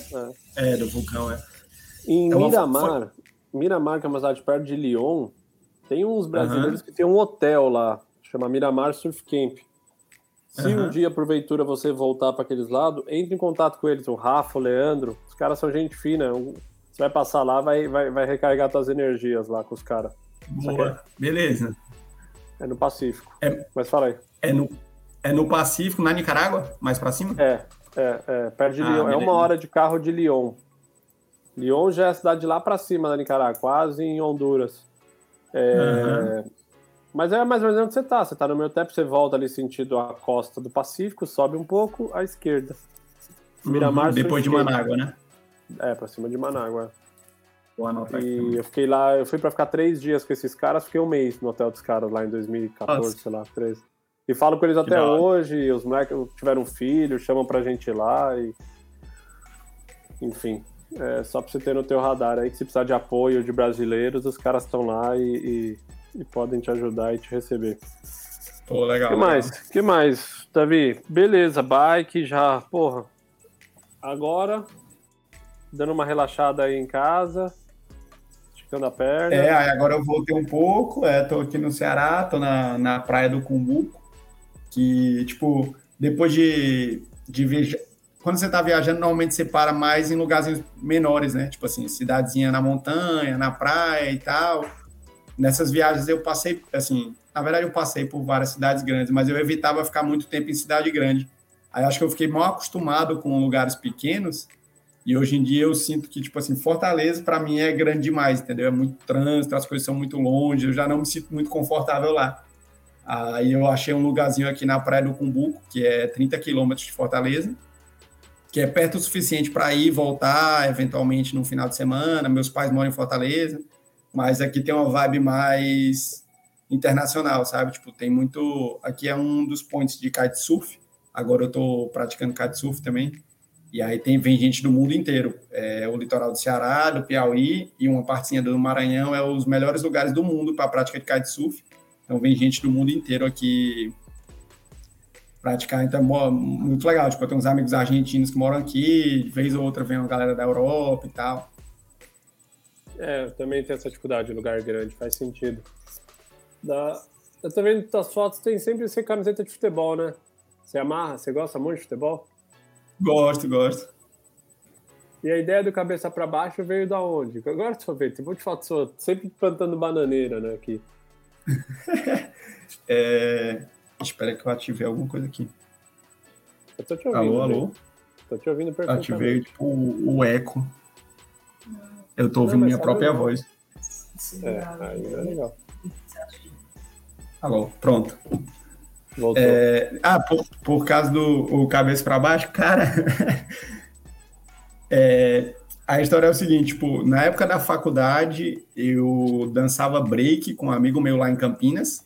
Porra, tá e aí a gente às vezes fazia umas viagens e tirava umas fotos fazendo alguma manobra, alguma pose, sabe? E as viagens que eu fazia, é engraçado até que eu virei blogueiro de Instagram e tal, porque eu nunca fui muito de rede social, eu não gostava de tirar foto, nada. E aí toda viagem que eu fazia, minha mãe me cobrava: cadê as fotos da viagem, menino? O que é que você conheceu? Eu quero ver, você tem que tirar foto.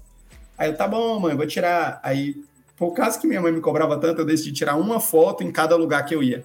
Falei, cara, se eu vou tirar só uma foto, vai ser um, uma pose característica. Aí eu comecei a tirar uma foto de cabeça para baixo em cada lugar que eu ia, para mandar, tá aí, mãe, a foto que você queria, ó, Cristo Redentor, cabeça para baixo. Fui em Belo Horizonte, sei lá, cabeça para baixo, lá no, no, no morro tem lá, é, a Praça do Papo. Aí tirei algumas aqui pelo Brasil. Aí quando fui para Buenos Aires, tirei uma foto de cabeça para baixo lá. Aí fui tirando, mas assim, era meio que uma piada, sabe? E aí quando eu decidi essa viagem que eu fiz para a Ásia em 2014, eu criei um blog. Eu falei, pô, qual, qual seria meu blog? Ah, cabeça para baixo. Aí criei um blog cabeça para baixo. Nessa viagem de 2018 eu fiz meu Instagram e aí eu meio que assumi a marca. E é legal porque ela é muito fácil, assim, né? A pessoa que vê as primeiras fotos já marca, assim, que hoje em dia tem mil Instagrams, fulano pelo mundo, eu eu viajando, viagem comigo, tipo assim, virou um negócio, acho que o meu é uma coisa tão diferente. Tem uma desvantagem que não tem nada associado a viagens, né? Mas é. Ficou uma marca pessoal, começou como uma brincadeira e e aí eu tiro até hoje, onde eu vou, uma foto de cabeça para baixo. Queria fazer uma última pergunta agora, referente ao teu livro, uma curiosidade. Uhum. Como você arranjou essa ucraniana para fazer a capa do seu livro? É, foi pelo. Como chama, cara? Um, esqueci o nome do site. Um desses sites de, de é, contratar serviço, fila. Assim. Sei, sei. Isso, é. Aí eu pesquisei. Aí você pesquisei... um briefing para ela? Isso, eu vi, tipo assim, o, o, é porque esse livro aí é, é, o meu, é o meu livro da África Oriental. É, esse aí. É. é o meu segundo livro publicado. O primeiro foi da Europa e Oriente Médio. Quem fez a capa foi um grande amigo meu de São Paulo, que ficou muito da hora. E aí eu fui pesquisar nesses sites de prestação de serviço e achei um artista que tinha um estilo mais ou menos parecido, entendeu? E aí eu falei com ela, ficou bonito pra caramba, né? Aí passei o briefing. Ficou você de Rei Leão, né? Você virou o Rei Leão ali, né? Foi. foi. que tem tudo a ver com o que eu te falei, né? Que eu no safari é, no Quênia é. tava me sentindo dentro do Rei Leão, né? E eu vi agora, porque eu cliquei na capa do livro, aí eu rodei assim, eu vi, ah, quem fez? Aí eu vi, cara, ilustração de capa, Tanja de não sei o que, da, da Ucrânia. Eu falei, caraca, como será que ele arranjou? É. Ficou lindo.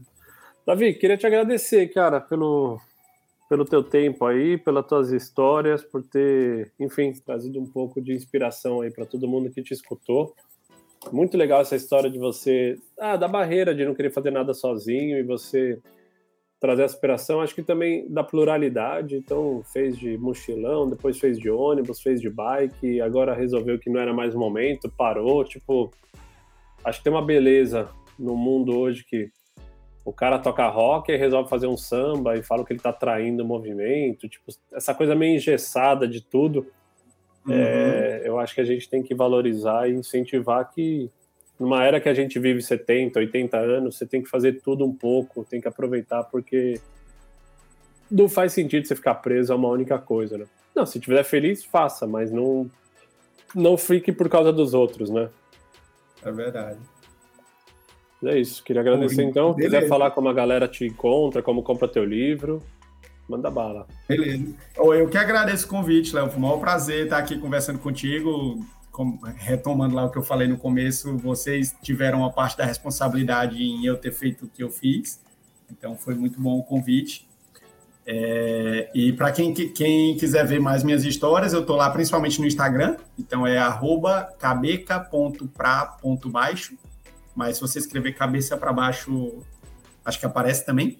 E eu tenho três livros publicados. O meu primeiro livro é só um e-book, ele chama O Guia Completo do Mochileiro Raiz. Ele é um compilado, é um livro curtinho, é um compilado de várias dicas que eu aprendi na estrada mochilando e de bike e Couchsurf, rosto e tal. Então, tipo assim, as diversas opções que você tem e como economizar em cada uma delas, seja com hospedagem, com transporte e tal.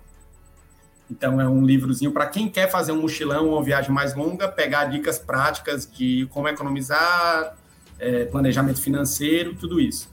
E aí depois eu tenho dois livros publicados que existem tanto na forma física como e-book, que é o Mundo de Cabeça para Baixo. O volume 1 é o é, é, Europa e Oriente Médio, e o segundo é o da África Oriental. Esses livros vão fazer parte de uma série de quatro livros, ainda vou lançar os outros dois, que vai ser o da África Meridional, da parte de baixo, e o da Ásia, que é dessa minha viagem de 2018 e 2019.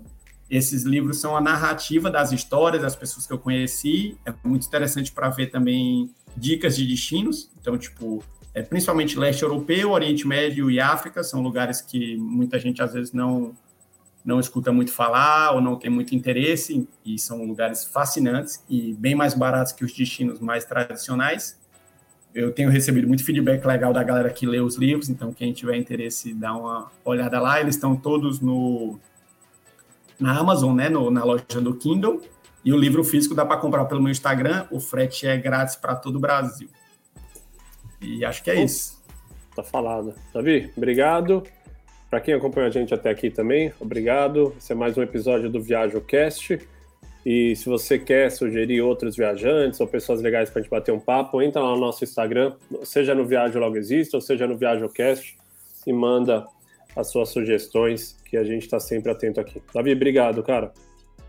Valeu.